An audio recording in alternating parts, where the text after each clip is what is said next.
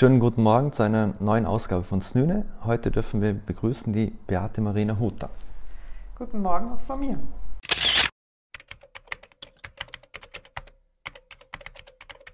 Äh, Frau Hutter, Sie wurden ja in München geboren, mhm. haben 1994 maturiert, wie es in Österreich heißt, und dann Psychologie in Cardiff und Innsbruck studiert. Ähm, was hat Sie denn nach Vorarlberg verschlagen? Daran war mein Mann schuld. Ähm, wir haben in Cardiff uns kennengelernt, weil wir dort beide studiert haben. Ich wollte dort eigentlich bleiben, mhm. äh, habe ihn aber dort kennengelernt und dann, er musste zurück nach Innsbruck. Äh, und dann haben wir in Innsbruck gemeinsam fertig studiert und äh, als er dann Richter wurde, weil die erste Stelle können sich die Richter nicht selber aussuchen und das wurde dann Feldkirch und dann sind wir ins Lente gekommen miteinander. Mhm. Jetzt habe ich in Ihrer Biografie gelesen, dass Sie auch Referentin des katholischen Bildungswerks in Vorarlberg waren. Äh, sind Sie ein gläubiger Mensch? Ich bin schon ein gläubiger Mensch. Also ich bin jetzt nicht ein Mensch, der jeden Sonntag in der Kirche ist, das muss ich ehrlich sagen, aber ich bin schon ein gläubiger Mensch doch. Mhm. Weil ich gerade das Bild vom Sigmund Freud da oben sehe. Das hat mein Sohn gemalt. Mhm, Möchte wow. ich an der Stelle erwähnen. Sehr talentiert in dem Fall. Ähm, der Sigmund Freud hat mal gesagt, religiöse Vorstellungen sind nicht Niederschläge der Erfahrung oder Endresultate des Denkens, sondern Illusion, Erfüllung der ältesten, dringendsten Wünsche der Menschheit. Können Sie dem was abgewinnen? In dem Fall nicht? Naja, der Sigmund Freud war nicht so ein, also ich möchte jetzt nicht sagen, ja, er war kritisch mit der Religion und hat auch gesagt, es ist, ist, auch ein Massenphänomen. Ähm, ich glaube, dass in der Religion alles drinsteckt, was auch die Psychologie zu bieten hat, oder? Also es ist, das eine ist ja quasi kirchliche Rituale, was man denen abgewinnt, oder kirchliche Anschauungen. Ähm, das kann der eine, dem kann der eine mehr abgewinnen als der andere. Aber an sich, dass wir in Situationen, wo wir in Not kommen oder Situationen, wo die existenziell sind, dass wir auch uns wünschen, dass es noch andere Ebenen gibt, die uns unterstützen, dass wir ähm, glauben möchten, dass die Menschen, die wir lieben, wenn sie nicht mehr da sind, trotzdem noch irgendwo gut aufgehoben sind. Ich glaube, das ist sehr psychologisch und sehr menschlich. Mhm. Jetzt sind Sie ja diplomierte Kinderkrankenschwester, mhm. klinische und Gesundheitspsychologin, machen Supervision und Coaching. Äh, Sie waren Research Assistant am Anna Freud äh, Center in London. Mhm. Ähm, wieso haben Sie sich für diese Richtung gerade entschieden? Für die Psychologie und dann auch im Speziellen für Kinder? Naja, ich habe, als ich noch Schülerin war, war klar, ich möchte was mit Menschen machen. Ich habe Psychologie hat mir immer gefallen. Äh, ein bisschen überlegt hatte ich mal Medizin. Kinder war immer, ich hatte immer ein großes Fable für Kinder. Ähm, und dann habe ich mich aber zunächst für die Kinderkrankenschwester entschieden, weil das das war, was ich zuerst mal machen wollte. Und das habe ich sehr, sehr gern gemacht. Da habe ich ja, großen Spaß gehabt. Und habe aber dann als Kinderkrankenschwester auch gemerkt, wenn es gibt Situationen, äh, beispielsweise wenn Jugendliche mit Bauchschmerzen kommen, ohne dass man was findet, oder wenn Eltern ein Frühgeborenes kriegen und überrumpelt sind von der Situation, oder wenn Kinder einfach sehr krank sind, dann gibt es Situationen, wo man dann den, in der Klinik den Psychologen da, oder die Psychologin dazu holt. Und dann habe ich mir gedacht, da wäre ich jetzt gern dabei, das finde ich noch spannend, weil das hat meinen Auftrag überschritten. Ich kann auch als mhm. Kinderkrankenschwester mich um um die Menschen kümmern, die da um das Kind rum sind, aber nicht in dem gleichen Ausmaß. Und dann habe ich gedacht, das möchte ich auch noch lernen. Mhm. Und dann habe ich Psychologie studiert und ähm, anfangs wollte ich Kinderpsychologin werden. Äh, und das mit der Supervision kam dann einfach zu einem späteren Zeitpunkt, wo ich dann das Gefühl hatte, ich habe jetzt viele Jahre was mit Kindern gemacht. Ich arbeite ja im mhm. Vorarlberger Kinderdorf und war Kinderkrankenschwester und habe selber drei Kinder. Und dann habe ich gemerkt, jetzt, jetzt habe ich auch Lust mal auf andere Themen. Mhm. Und das ist eben Supervision und, und, Organisationsentwicklung, also wirklich auch Themen, die mit Arbeit zu tun haben, die mit Erwachsenen zu tun haben. Also in der Praxis zum Beispiel behandle ich keine Kinder. Mhm. Ähm, und auch in meiner Arbeit im Vorarlberger Kinderdorf mache ich zwar die Arbeit mit den Familien, aber arbeite einfach auch sehr gern mit den Dingen, die die Arbeit selber betreffen. Wie geht es eigentlich den Menschen in der Arbeit, die wir machen und ähm, was brauchen die, damit sie diese schwierige Arbeit machen können? Mhm. Was brauchen Organisationen, damit sie gut aufgestellt sind? mhm. solche Dinge. Jetzt gibt es ja die Studie von äh, Mental Health in Austrian Teenagers. Mhm. Äh, laut dieser leidet ja jeder vierte Jugendliche zwischen 10 und 18 an irgendeiner psychischen Störung oder Verhaltensauffälligkeit. Ähm, müssen da jetzt die Alarmglocken eigentlich bei Eltern und Behörden läuten oder, hätten, oder haben sie das schon? Hm. Weil wenn man sich andere Zahlen ansieht, oder also, also rund ein Drittel der Kinder, also jedes der Kinder zeigt eigentlich im Laufe des Aufwachsens psychische Symptome, seelische Belastungen. Ähm, zumindest sind so die Zahlen des Berichts zur Kinder- und Jugendgesundheit in Österreich. Sind die Kinder allgemein heute labiler, als sie das früher waren, oder, oder täuscht das einfach? Hm. Ich glaube, dass es ein bisschen beides ist. Ich glaube, dass Menschen immer seelischen Belastungen ausgesetzt waren, zu jeder Zeit. Ich glaube, dass man nicht zu jeder Zeit gleichermaßen darauf geachtet hat. Äh, also ich glaube, dass auch unsere Großeltern ganz anderen seelischen Belastungen ausgesetzt waren oder jede Generation. Äh, ich finde es trotzdem natürlich besorgniserregend. Ich glaube nicht, dass die Kinder heute grundsätzlich labiler sind, aber ähm, es ist an sich eine seelische Belastung, ist ja noch keine, ist ja noch keine Krankheit, oder? Seelische Belastungen mhm. haben wir alle auch. Äh, das Entscheidende ist, wie ich daraus hervorgehe, mhm. ob ich Unterstützung habe, äh, ob, ich, ob ich von irgendjemand das Gefühl vermittelt kriege, das ist jetzt sehr schwierig, aber das werden wir schaffen. Ähm, und es ist, trotzdem, es ist trotzdem alarmierend, weil natürlich äh, viele Dinge auch einfach übersehen werden in unserer Gesellschaft. Wir, wir achten ja mehr auf die Störungsbilder, die uns stören. Also mhm. Kinder, die zum Beispiel sich sehr unruhig benehmen in der Schule, Kinder, die gewalttätig sind, Kinder, die irgendwie das, die Gesellschaft stören, mhm. oder? Äh, und die anderen werden eher ein bisschen übersehen, also die Menschen, die Depressionen haben, die Angst haben, und das sind einfach auch sehr viele, eigentlich mehr. Mhm. Die stören uns ja nicht so, mhm. oder? Weil die sind ja still.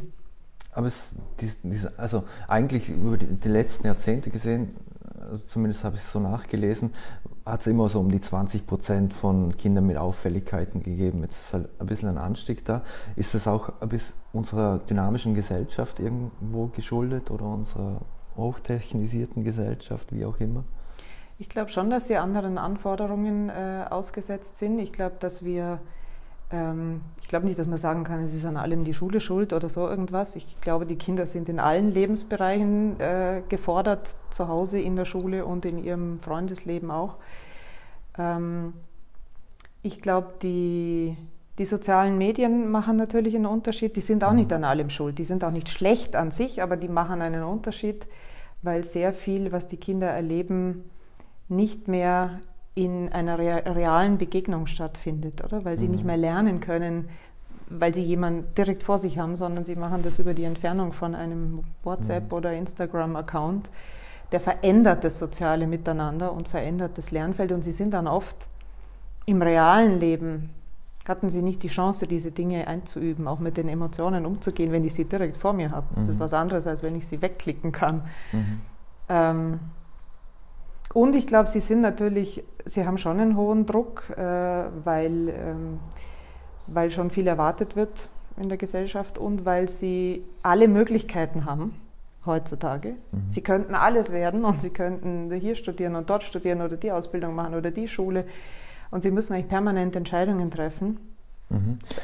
Ja. Diese, diese Entscheidungen zu treffen, was Sie das gerade ansprechen, dieser Leistungsdruck beginnt ja heutzutage teilweise schon in der Volksschule oder wo auch immer, wird auch von den Eltern zu viel von den Kindern gefordert und was, was Leistung betrifft?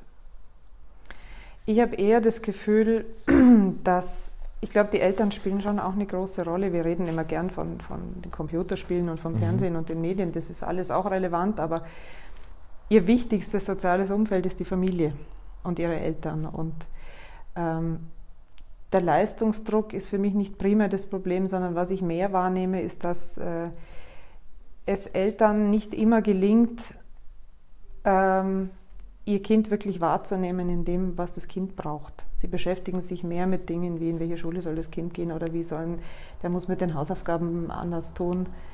Aber wenn man sie dann fragt, wer ist denn ihr Kind sonst noch? Mhm. Was, was kann denn ihr Kind, was ist denn ihr Kind für eine Persönlichkeit? Dann haben sie manchmal keine Antworten, weil sie auf das gar nicht mehr so achten. Mhm. Da bin ich auf etwas gestoßen, ähm, und zwar vom Soziologen Niklas Luhmann, äh, der mhm. gesagt, interessant sind Kinder als menschliche Trivialmaschinen, kleine Roboter, die man mit bestimmten Input füttert, um einen erwünschten Output zu erhalten. Fragen wir heute zu wenig die Kinder, was willst du?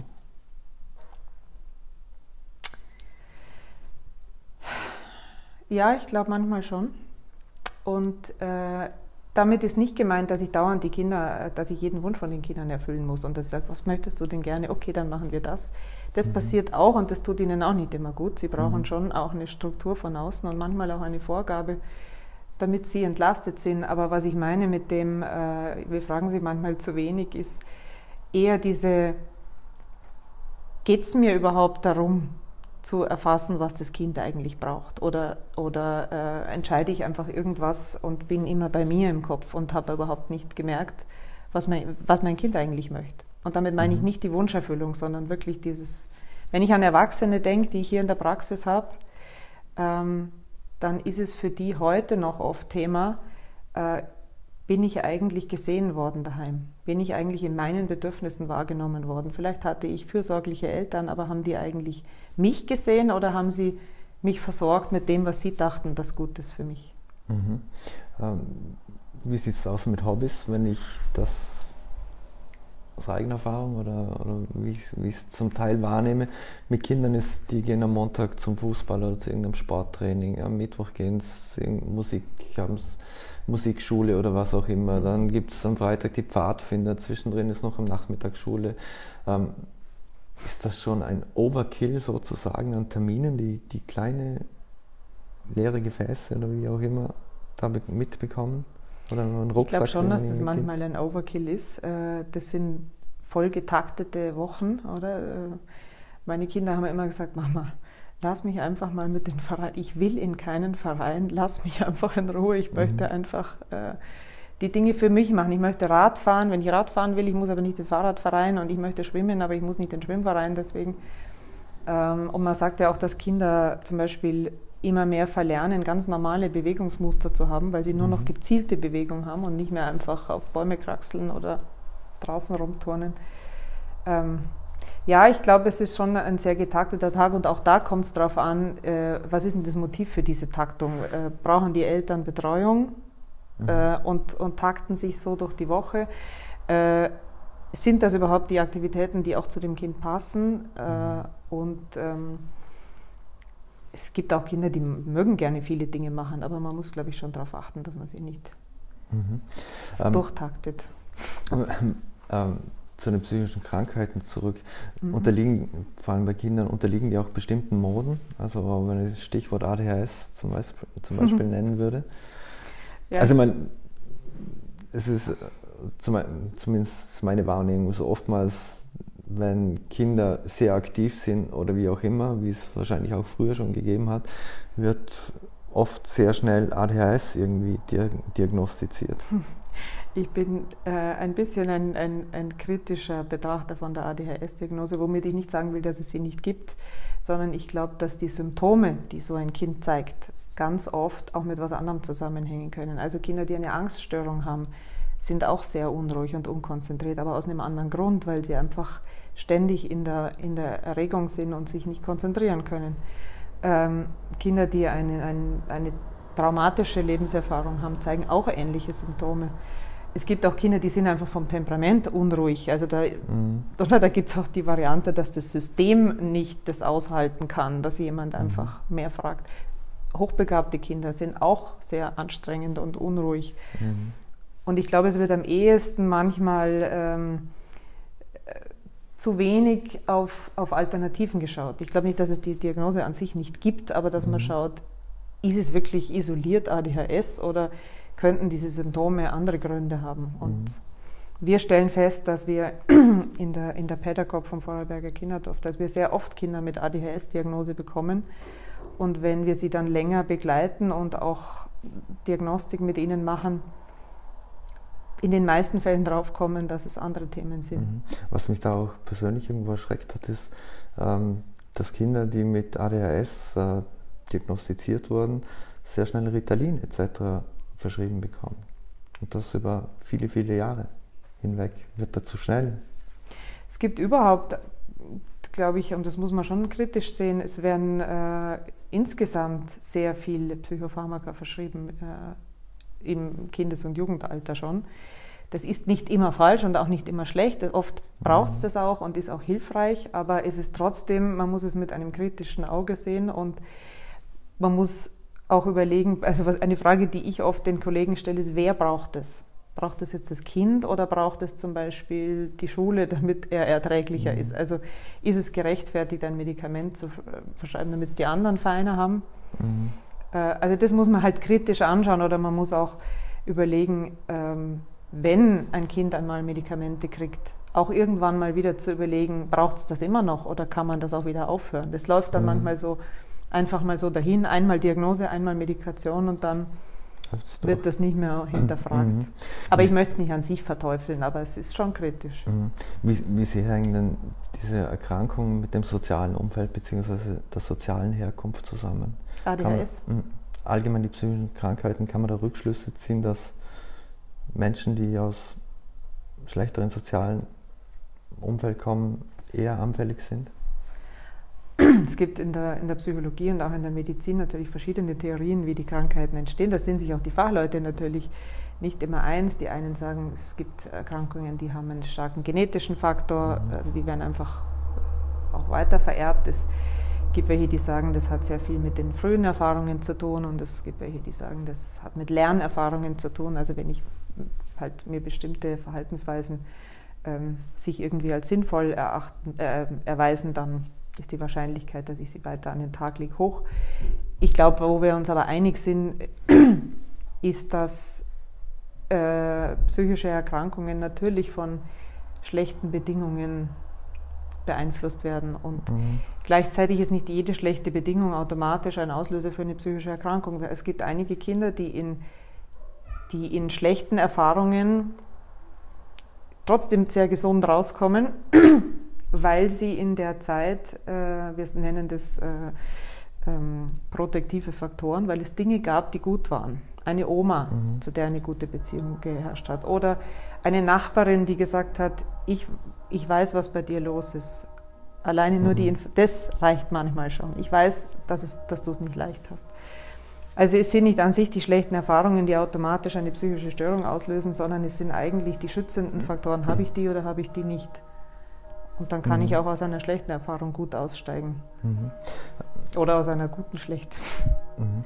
Ähm, Gibt es eigentlich bei uns viele Kinder, die, die klinisch behandelt werden müssen? Also sprich sogar bis ins Landeskrankenhaus äh, Rankweil, dass sie dort hinkommen? Ja, also was man sehr stark merkt, ist natürlich auch, dass äh, früher gab es ja noch die Carina in, mhm. in Feldkirch, die es nicht mehr gibt. Das verändert natürlich auch die Anfragen bei uns oder auch in der in Rankweil jetzt, auch in der K1 und in der J1, der Kinder- und mhm. der Jugendpsychiatrie.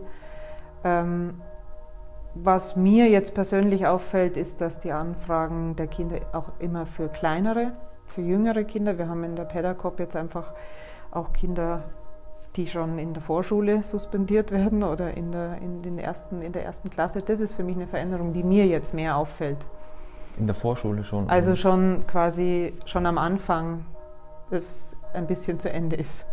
Okay. Das, und müssen ja. da dann die, wie läuft denn sowas ab? Schreiten da dann die Behörden ein, weil das Kind ähm, durch aggressives Verhalten zum Beispiel auffällt oder ähnliches? Oder? Naja, es ist normalerweise so, dass es irgendwo fällt es auf, oder? Also mhm. entweder fangen Eltern an äh, und sagen, irgendwas stimmt nicht, ich brauche Hilfe, dann gehen sie zu irgendeinem zum IFS oder zum AKS oder zu irgendeiner Institution. Ähm, das ist die eine Variante. Die andere Variante, und das ist halt oft der Fall, ist, dass es dann in den Institutionen das erste Mal, also im Kindergarten, in der mhm. Schule auffällt. Und das hängt dann ein bisschen davon ab, wie diese Betreuungspersonen, die ja eine hohe Chance haben, etwas auch früh zu erkennen, da läge mhm. ja ein hohes Potenzial drin, wie die dann reagieren. Ob die dann sagen, jetzt reden wir mal mit den Eltern, sagen mal, wir haben das Gefühl, das wäre vielleicht hilfreich, wenn sie das mal anschauen lassen. Und dann gehen die Eltern in irgendeine Institution und lassen sich helfen oder eben auch nicht. Mhm. die Kinder- und Jugendhilfe, die kommt eigentlich dann zum Zug, wenn es wirklich schon um, um, um, Meldungen von Gefährdung geht. Mhm. Und, aber auch dann sind es zunächst mal, werden zunächst mal äh, äh, Unterstützungsmaßnahmen im privaten Umfeld. Also wenn es jetzt Ihre mhm. Familie wäre, dass man sagt, äh, wir, wir schauen mal, was Sie brauchen und das wird Sie erstmal zu Hause unterstützen. Und mhm. erst wenn quasi das nicht ausreicht, Mhm. Dann überlegt man stationäre Unterbringung. Weil Sie gesagt haben, sieht man dann eben schon Vorschule, Kindergarten oder, oder in den Schulen. Ähm, Braucht es mehr fachliche Unterstützung für oder Stellen in Schulen oder sogar Kindergärten? Haben die Lehrer und Pädagogen das Handwerkzeug überhaupt, um hier richtig zu reagieren, reagieren zu können? Oder müsste man auch einen stärkeren Fokus einfach mal von politischer Seite, wie auch immer, auf dieses Thema legen? Ähm, es, es gibt einen, Professor, bei dem ich studiert habe, der, äh, der Christian, Josef Christian Eigner aus Innsbruck, der hat gesagt, wir müssten eigentlich, äh, es ist oft die, die, also mit der Stufe der Ausbildung, also von der Spielgruppe weg bis hin zur Uni, äh, sind eigentlich die höchst ausgebildeten Fachkräfte in der höchsten Ausbildung. Also an der Uni sind die, die am mhm. längsten ausgebildet sind, in der Kleinkindbetreuung sind sehr gute Fachkräfte natürlich, aber vom Ausbildungsniveau eigentlich die, die am wenigsten Ausbildung bekommen haben. Und die aber eine ganz wesentliche Rolle haben, weil sie ganz früh die Kinder erwischen und weil sie ganz früh eigentlich Dinge wahrnehmen und ausgleichen können. Und das tun auch ganz viele, ganz hervorragend. Mhm. Aber ähm, an sich ist schon die Frage, eigentlich in der Ausbildung. Also bekommen die in der Ausbildung, ich glaube, sie sind alle fachlich sehr gut ausgebildet, was mhm. jetzt die, die direkte Arbeit betrifft, aber sind sie vorbereitet auf das, was auch dazu gehört? Jetzt gerade in der, in der Schule zum Beispiel ist in der Lehrerausbildung, ich, ich mache auch manchmal Workshops für Lehrer, die sind sehr stark vorbereitet aufs Unterrichten. Mhm. Aber dass da natürlich noch ganz andere Themen eine Rolle spielen, dass sie da lauter Kinder und Jugendliche haben, die aus verschiedenen Verhältnissen kommen, die, aus, die ganz andere Themen mitbringen, die halt dann sich in der Schule auch ausagieren. Mhm. Da glaube ich, sind sie nicht immer optimal vorbereitet. Aber das ist nicht nur ihre Fachlichkeit, sondern natürlich auch die Struktur. Mhm. Also manche sagen dann, naja, ich würde ja gern, aber was soll ich denn, wenn ich 30 Schüler habe, kann ich das nicht machen. Und ich glaube schon, dass man da dass man ihnen, dass man sie da noch anders vorbereiten könnte. Mhm. Was kann man den Eltern raten, die vermeintliche Symptome zu erkennen glauben oder sich unsicher sind? Was sind denn so Warnzeichen?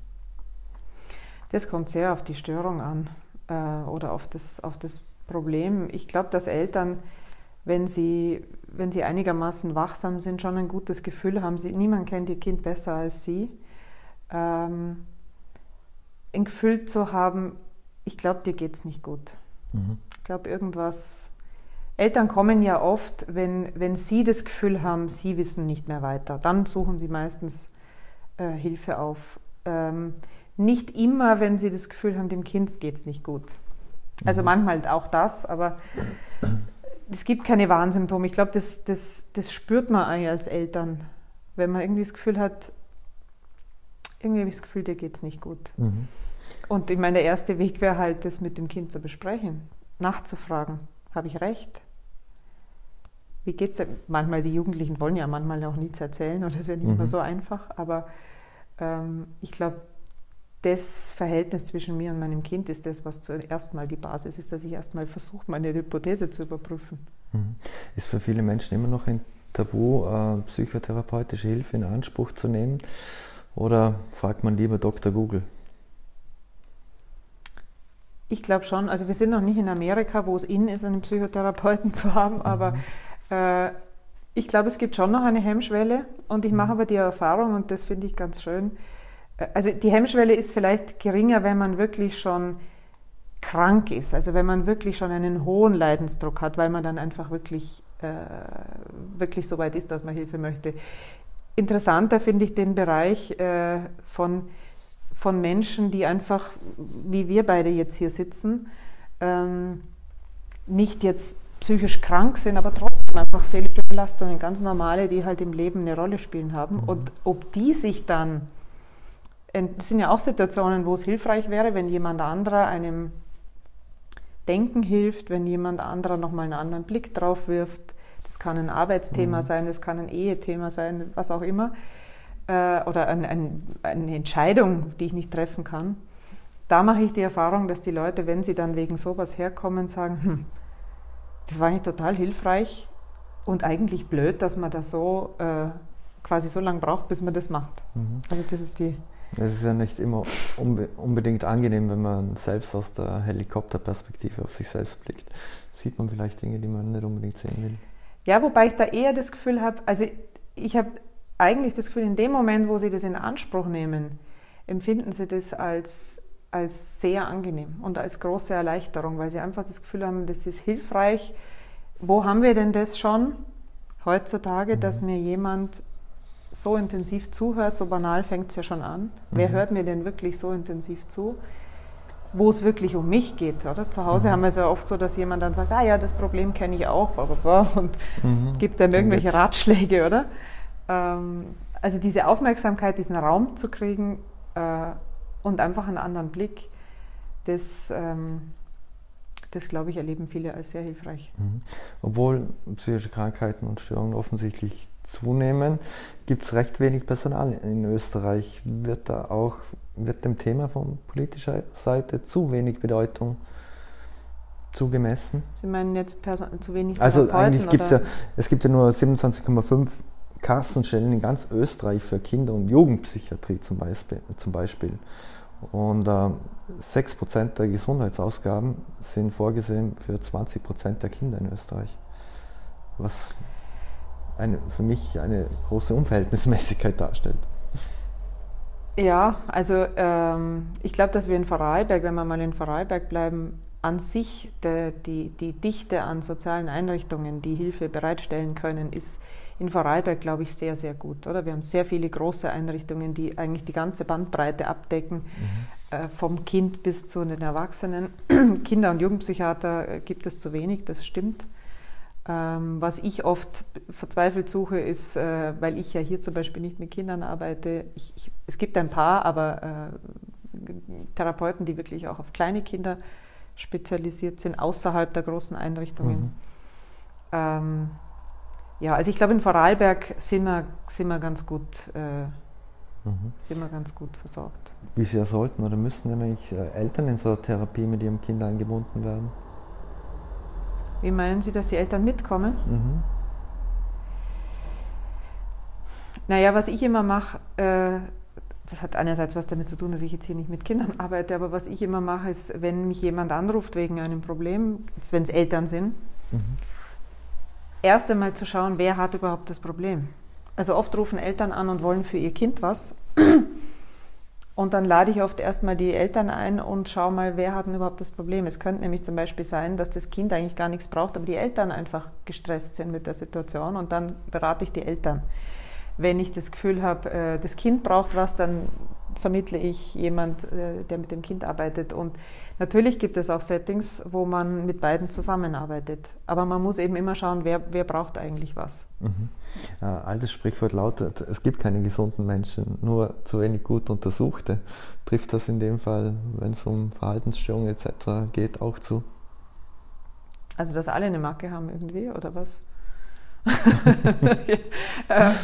ähm, naja, ich glaube, man kann auch mit, mit manchen Störungen ganz gut inkognito leben, oder? Also ist, mhm. äh, äh, mein, einer meiner Professoren hat immer gesagt, äh, wir, wir, leben ganz gut im Widerstand. Wenn wir die, wenn wir die Verdrängung nicht hätten, dann äh, wird man sowieso das alle nicht aushalten. Die tut uns ja auch was Gutes. Mhm.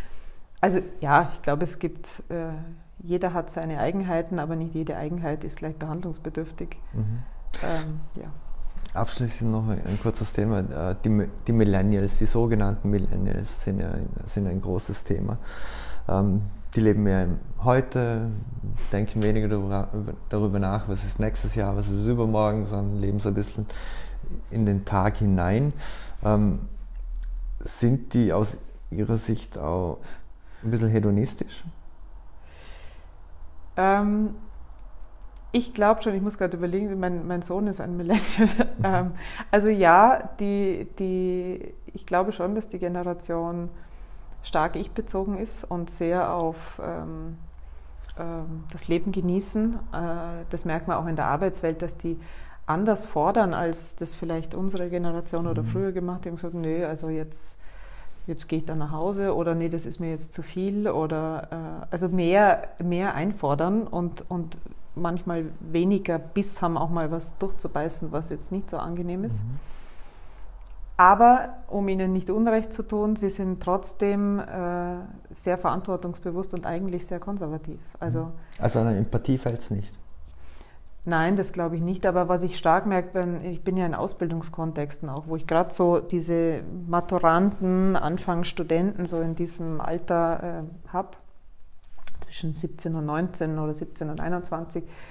Und was man schon merkt, ist, dass sie einerseits ganz banale Sachen vermissen. Also die kommen aus gutem Zuhause und ich als Lehrende komme aber dann plötzlich in den, in den, den Auftrag, auch mich ein bisschen um sie als Mensch zu kümmern oder um ihr mhm. Privatleben oder sie Sorgen haben oder so, wo ich mir denke, da hätte jetzt meine Generation, da wäre ich jetzt nie zu meinem Professor gegangen und hätte ihm mein Privatleben erzählt oder mhm. den Anspruch gehabt, auch gesehen zu werden. Da habe ich das Gefühl, da, da kommt wie nochmal so eine elterliche Funktion dazu, die wir noch mitvermitteln mhm. müssen. Und das, das, das Hedonistische, das merke ich sehr stark beim Unterrichten, weil sie wirklich dann sagen, ja, ob ich, ob ich eine Vorlesung verschieben kann, weil sie nach Wien fahren müssen oder ähm, also da, da, merke ich eine starke, das ist einerseits lässig, weil sie sich trauen, manche Sachen einzufordern, was wir uns vielleicht nicht getraut haben. Mhm. Andererseits mit ein bisschen Realismus des Arbeitslebens denkt man sich auch manchmal, ja, ähm, ganz so läuft das Leben halt auch nicht, dass man gerade sich alles nur aussuchen kann. Mhm. Es gibt ja nicht nur. Ist ja auch beneidenswert ein bisschen. Mhm. Was anderes ist, äh, es gibt auch sehr viele über, überfürsorgliche Eltern, die sogenannten mhm. Helikoptereltern. Ähm, was raten, kann man denen was raten, dass sie ein bisschen mehr loslassen von, von ihren Kindern oder ähm, muss man dem Kind überall hin nachrennen und schauen, ob es jetzt es könnte die Stiege runterfallen, es könnte das Glas runterwerfen, es könnte was Falsches trinken. Ist es auch etwas, das einfach so die letzten 10, 15 Jahre eher aufgetreten ist? Weil ich nehme mal an, wo ich ein Kind war, da hat man auch geschaut, aber wir jetzt rausgingen in den Hof also spielen, da war nicht immer die Mutter dahinter. Irgendwer, ich weiß jetzt leider nicht mehr, wer es war, aber irgendwer hat mal gesagt, äh, die Kinder, äh, die Eltern werden immer haben immer mehr gelesen zu Pädagogik, die sind immer, setzen sich immer mehr auseinander mit Pädagogik mhm. und verlieren aber gleichzeitig immer mehr ihre Intuition. Also sie lagern Fragen sehr stark an Fachleute aus und, und verlieren irgendwie dieses Gefühl, was ist richtig und falsch. Zum Beispiel, welches Grenzen setzen ist in Ordnung und darf man mhm. das überhaupt? Also es ist dann vielleicht ein bisschen falsch verstandene Feinfühligkeit. Wenn ich dem Kind gar keine Struktur gebe oder immer nur schaut, dass es vor allem beschützt ist, dann ermögliche ich ihm ja auch keine Lebenserfahrung. Mhm. Ähm, aber das, was ich mit Eltern dann halt meistens mache, ist auch ihr Motiv zu hinterfragen. Also warum ähm, geht es da eigentlich um mich? Oder was, warum bin ich die ganze Zeit um das Kind rum? Mhm. Ähm, oder geht es wirklich um das Kind? Manchmal auch Eltern zu ermutigen, dass, äh, dass das Abenteuer schon auch zum Leben gehört und ein bisschen auch negative Emotionen, oder? Die muss ich nicht immer gleich wegmachen. Mhm. Äh, es, sie lernen auch, wenn sie mal wütend sind und sie lernen auch, wenn sie mal traurig sind. Mhm ähm, äh, ja, und einfach, was Eltern, was auch noch oft einen Unterschied ist, macht, ist, wenn ich, ich rede dann mit den Eltern meistens über sie selber und mhm. dann kommen sie auch mal weg von dem Kind und dann kommen wir auch mal auf die Themen, die die Eltern selber beschäftigen. Und das ist halt oft auch Unsicherheit, was ich möchte es gut machen. Ähm, liebt mein Kind mich nicht mehr, wenn ich, wenn ich äh, nicht so, wenn ich, wenn ich ihm was verbiete und so. Mhm. Ähm, ja, also ich glaube, die eigenen Motive von denen, die wirklich das Kind betreffen, zu unterscheiden und ein bisschen mehr Wissen darüber, was einem Kind gut tut, zu vermitteln, ist wahrscheinlich. Das ist auch ein bisschen so ein Generationenthema. Die Eltern von heute oder die Generation, ich sage jetzt oder eins der letzten 10, 20 Jahre, die nächsten 10 Jahre, die werden eher schauen, dass alles überfürsorglich ist. Unsere Kinder werden dann wieder wahrscheinlich ganz andere unter Anführungszeichen Methoden vermutlich anwenden. Das Weniger stimmt. Helikopter, mehr rauslassen. Das stimmt. Naja, und überfürsorglich heißt ja noch nicht automatisch, dass ich wirklich bei den Bedürfnissen vom Kind bin, oder? Überfürsorglich mhm. heißt, ich tue einen Haufen Dinge äh, und wusle um das Kind rum und versuche es vor allem zu beschützen.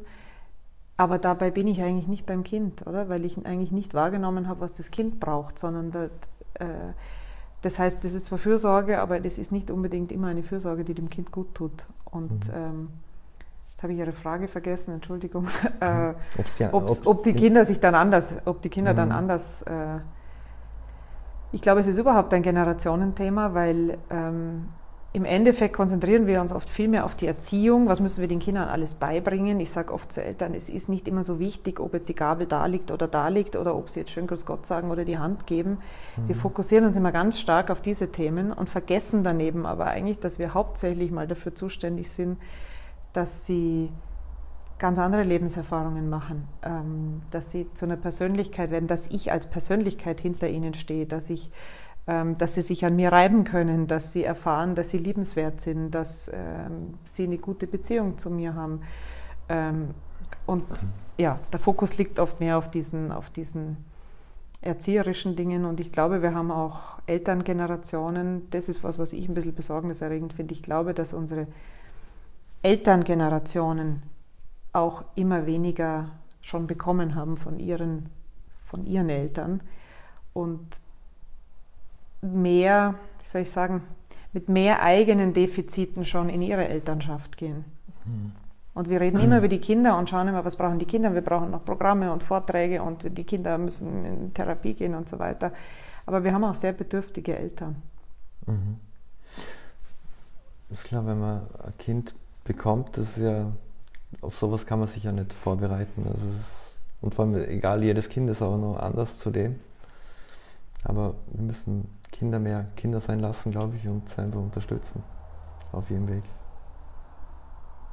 Also mehr in ihrer individuell, also mehr wahrnehmen, mehr bei, also und das heißt nicht äh, ihnen alles erfüllen, sondern äh, ihnen auch äh, spiegeln, wie wir sie erleben, dass sie mhm. ein gutes Gefühl für sich selber kriegen, weil sie dann, wenn wir das gut machen, werden sie auch eines Tages gute Eltern sein. Weil im Endeffekt die Fähigkeit, Bindung einzugehen äh, und auch Bindung weiterzugeben, was damit zu tun hat, was wir für Erfahrungen gemacht haben. Mhm. ja. Recht herzlichen Dank für das sehr spannende Gespräch und alles Dankeschön. Gute. Dankeschön.